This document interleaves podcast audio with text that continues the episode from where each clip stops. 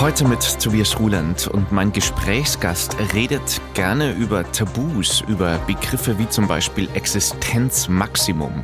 Die Autorin Mareike Kaiser findet außerdem, dass anstehende Gesetzesänderungen in der Familienpolitik Gleichstellungsfortschritte in Rückschritte verwandeln. Die Kulturwelt betritt heute aber auch eine Welt, in der man nur durch Rückwärtslaufen entscheidend vorwärts kommt. Wir besuchen die Ausstellung Geh doch zu Momo im Museum Werdenfels. In diesem Jahr nämlich feiert Momo, Michael Endes erfolgreichster Roman, 50. Geburtstag. Kulturwelt. Das aktuelle Feuilleton auf Bayern 2. Und wir kommen gleich mal zu einer Band, die es in ihrer Heimat Großbritannien bereits zur eigenen Briefmarke geschafft haben. Blur. Mittlerweile weit über 30 Jahre im Geschäft und ihre neue Platte heißt The Ballad of Darren. Stellen wir gleich vor und zur Einstimmung hören wir daraus Barbaric.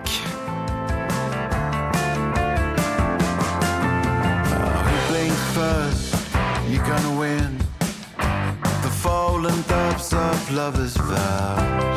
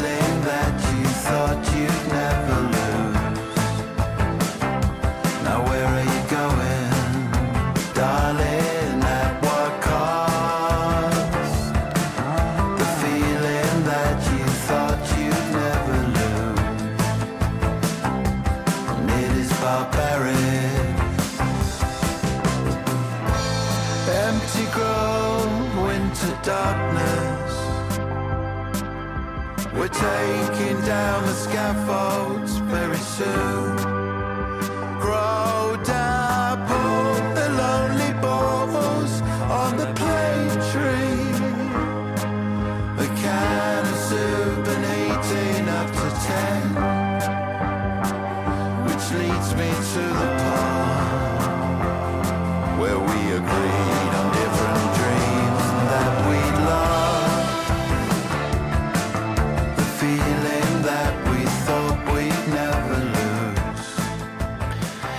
Vows vergangenen Jahren ist diese Band für mich immer mehr zu dem geworden, was ihr Bandname wörtlich übersetzt heißt. Verschwommen, trübe, unscharf, unklar. Denn das bedeutet Blur. Und selbst mir als langjährigen Fan dieser Britpop-Helden war es auf Anhieb irgendwann nicht mehr klar, Gibt es sie jetzt noch oder wieder? Diese Unschärfe lag zum einen an den diversen Auflösungen und Wiedervereinigungen, zum anderen an den vielen unterschiedlichen Nebenprojekten von Blur Mastermind Damon Alban. Fest steht, am Freitag ist Studioalbum Nummer 9 von einer der wichtigsten und wandlungsfähigsten Rockbands Großbritanniens erschienen. Matthias Scherer stellt uns das Album vor. The Ballad of Darren.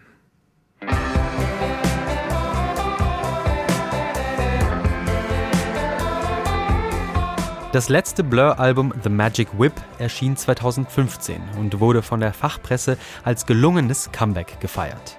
Damals schrieb der Guardian über Blur als eine Band, die, Zitat, voller Ideen und Potenzial sei und noch viel gemeinsam erreichen könne, wenn sie möchten. Goodbye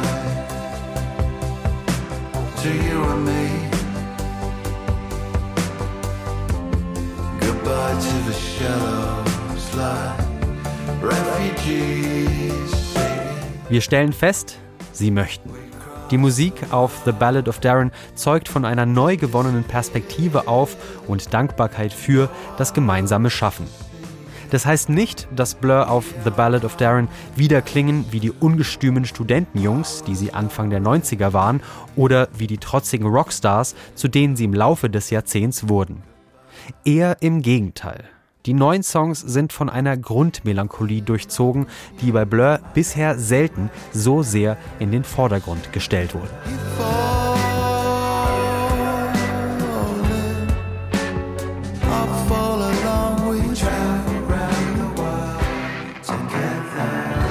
Der tolle Opener The Ballad gibt mit seinen Drummaschinen, Tupfern und Klavierakkorden die langsame und bedächtige Gangart vor und erinnert dank der vielschichtigen Chöre vage an die Beach Boys.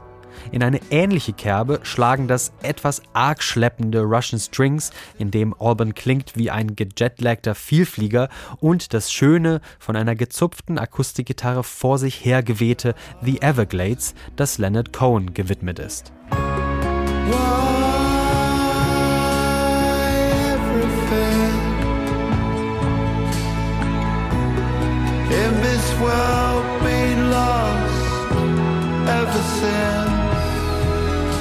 Für die frühen Stunden der nächsten Indie-Disco könnte sich der Song Barbaric eignen. Graham Coxon schüttelt ein lupenreines Schunkel-Gitarrenriff aus dem Ärmel und Schlagzeuger Dave Roundtree zieht das Tempo an. Aber auch hier dringt der Schwermut durch. Wir haben das Gefühl verloren, von dem wir dachten, wir würden es immer haben, singt Damon Albarn.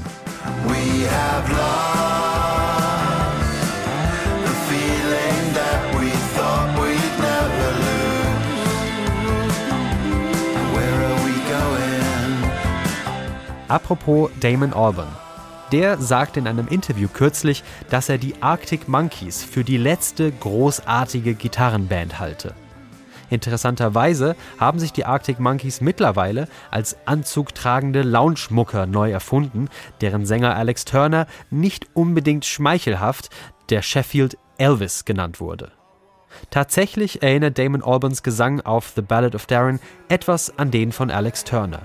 Irgendwo zwischen lässig und müde, zwischen Ironie und Zweifel. Tendenz jeweils zu letzterem.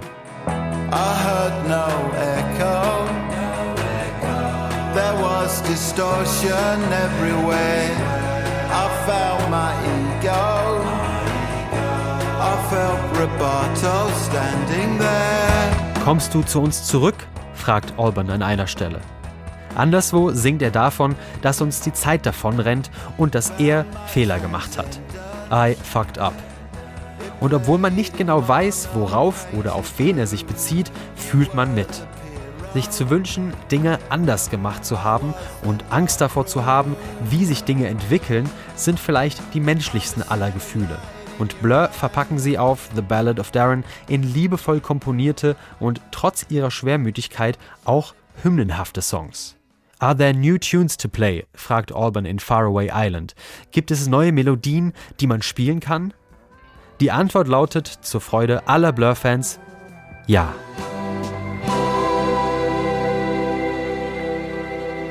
The Ballad of Darren, das neue Studioalbum der Britpop-Legenden von Blur.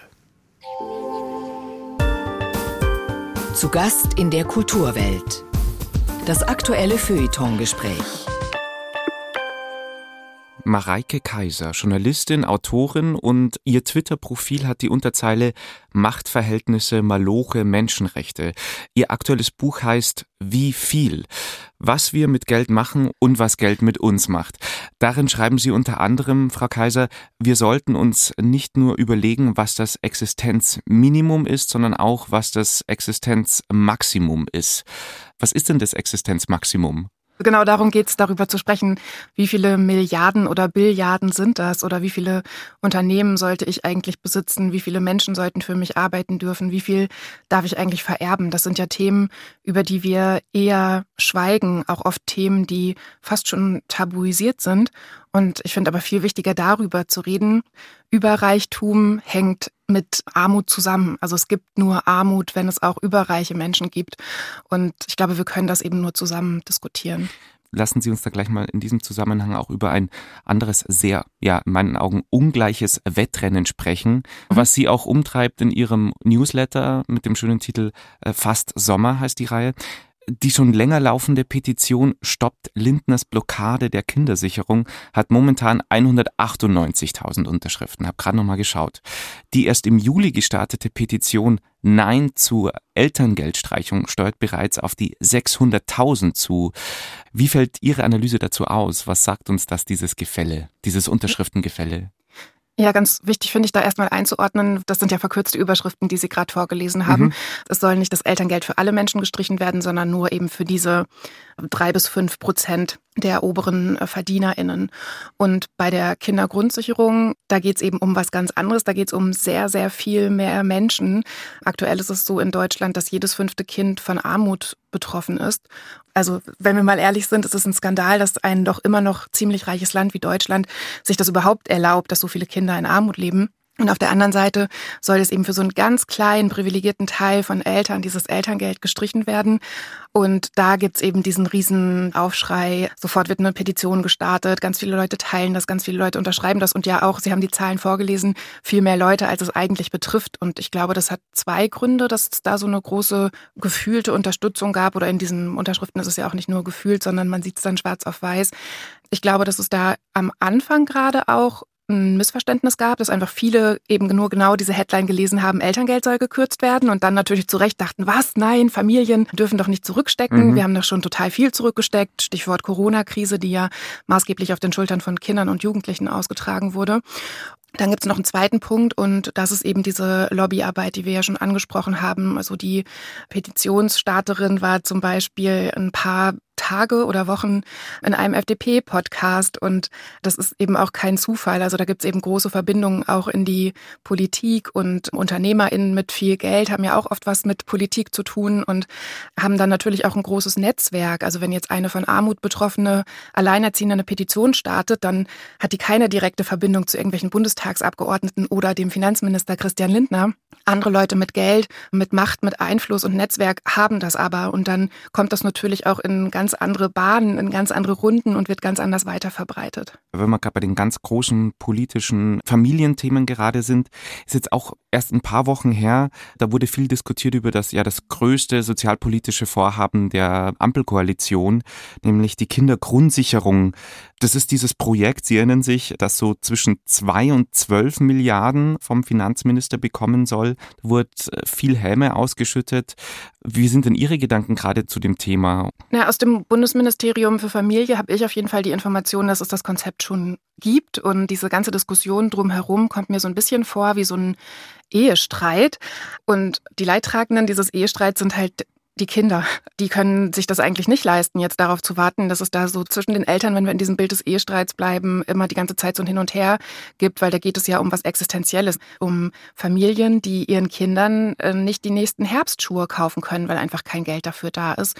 Ich verstehe auch einfach nicht, warum das nicht priorisiert wird, also warum überhaupt bei dieser Haushaltsdebatte darüber gesprochen wird, dass es diese Kürzung zum Beispiel geben muss beim Elterngeld, warum überhaupt darüber gesprochen wird, dass bei der Kindergrundsicherung gespart wird, denn diese Koalition hat sich ja mal Fortschritts- und Zukunftskoalition genannt und die Zukunft sind ja Kinder. Also wo sollte man investieren, wenn nicht in Kinder? Ich finde es wirklich ja skandalös, wie und das überhaupt darüber diskutiert wird und das nicht ganz klar ist. Wenn wir sparen müssen, müssen wir an anderen Punkten sparen, aber da bestimmt nicht. Ein Punkt, der ja immer wieder auch auftaucht in Ihrem Buch oder so ein zentraler Gedanke ist ja auch, Normfamilie, sage ich jetzt mal so als Stichwort, Vater, Mutter, Kind. Sie wiederum verweisen ja darauf, dass Alleinerziehende die am stärksten wachsende Familienform ist. Also braucht die Politik ein neues, ja, Familienideal in Ihren Augen? Ideal würde ich es nicht nennen. Ich glaube, das Ziel ist eher, dass, dass Menschen frei entscheiden können, wie und ob sie Familie leben möchten. Aber auf jeden Fall hängt die Politik der familiären Wirklichkeit hinterher. Politik bevorteilt aktuell eben genau diese sogenannte Normfamilie, die Sie gerade aufgezeigt haben, zum Beispiel mit dem Ehegattensplitting, das ja eine Familienform oder eine, eine Partnerschaftlichkeit steuerlich bevorteilt, die aus den 50er Jahren kommt. Und wenn wir zum Beispiel daran denken, dass wir in den Mittelpunkt von politischen Entscheidungen eine Familie stellen, wie, wie sie immer mehr wird, also Alleinerziehende mit ein oder zwei Kindern und uns bei allen politischen Überlegungen vorstellen, welche politische Entscheidung ist jetzt gut, damit diese Familie ein gutes Leben führen kann, dann bedeutet das eben, die Mutter bei Alleinerziehenden sind das 90 Prozent Frauen. Deswegen sage ich, Mutter muss von einer Vollzeit von vielleicht 25 Stunden leben können, kann aber eben auch nicht viel mehr oder möchte vielleicht auch gar nicht viel mehr arbeiten, weil sie auch Lust hat, sich mit den Kindern zu beschäftigen. Diese ganze Familie braucht natürlich auch eine gute Klimapolitik, damit sie überhaupt gut und gesund mhm. weiterleben können. Also das kann man so auf alle möglichen politischen Entscheidungen weiterdenken. Und ich bin mir sicher, dass wenn wir die Grundlage und die Struktur für diese Familien geschaffen haben, dann können auch alle anderen besser leben als aktuell. Das sagt Mareike Kaiser, Journalistin und Autorin. Unter anderem heißt ihr aktuelles Buch Wie viel, was wir mit Geld machen und was Geld mit uns macht. Dankeschön fürs Gespräch, Frau Kaiser. Ich danke auch. Und wir hören wieder rein ins neue Blur-Album The Ballad of Darren. The Narcissist heißt diese Nummer. Looked in the mirror, so many people standing there. I walked towards them into the floodlight.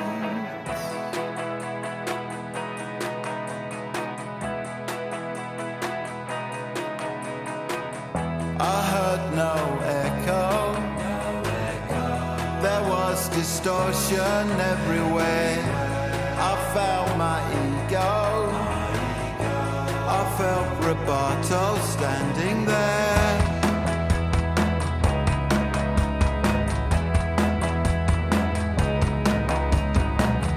Found my transcendence.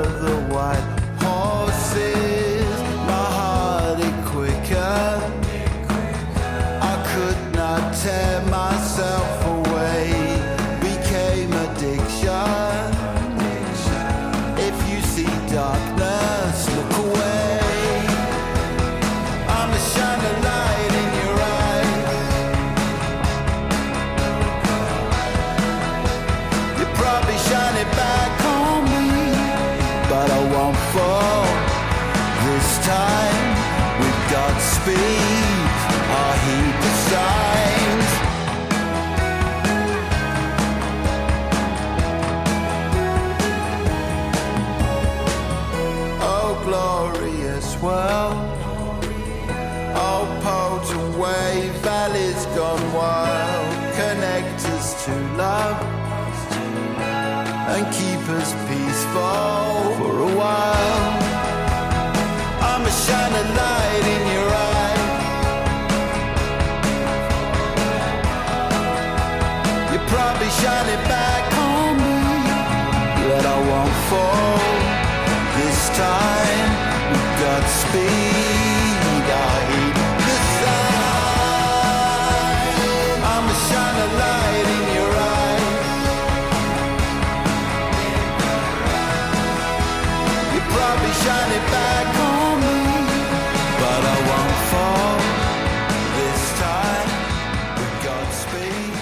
Sie haben 35-jähriges Bandjubiläum und außerdem ein neues Album, The Ballad of Darren von Blur. Und wir bleiben im Geburtstagsmodus hier in der Bahn 2 Kulturwelt. Das Museum Werdenfels in Garmisch-Partenkirchen feiert gerade ein Buch, das in diesem Jahr 50 Jahre alt wird, in mittlerweile 50 Sprachen übersetzt und weltweit über 20 Millionen Mal verkauft wurde. Es ist auch das Buch, das schuld daran ist, dass ich jedes Mal, wenn ich eine Schildkröte sehe, automatisch auch an Zigarre rauchende graue Menschen mit Melone denken muss. Hat sich tief bei mir eingebrannt diese Geschichte der Schildkröte Cassiopeia und ihrer Freundin, dem Waisenkind Momo. Der Film zum Buch lief 1986 sehr erfolgreich bei uns in den Kinos und die Romanvorlage von Michael Ende stammt aus dem Jahr 1983. Geh doch zu Momo heißt die Ausstellung im Museum Werdenfels und Agnes Popp hat sich bereits ausgiebig Zeit dafür genommen.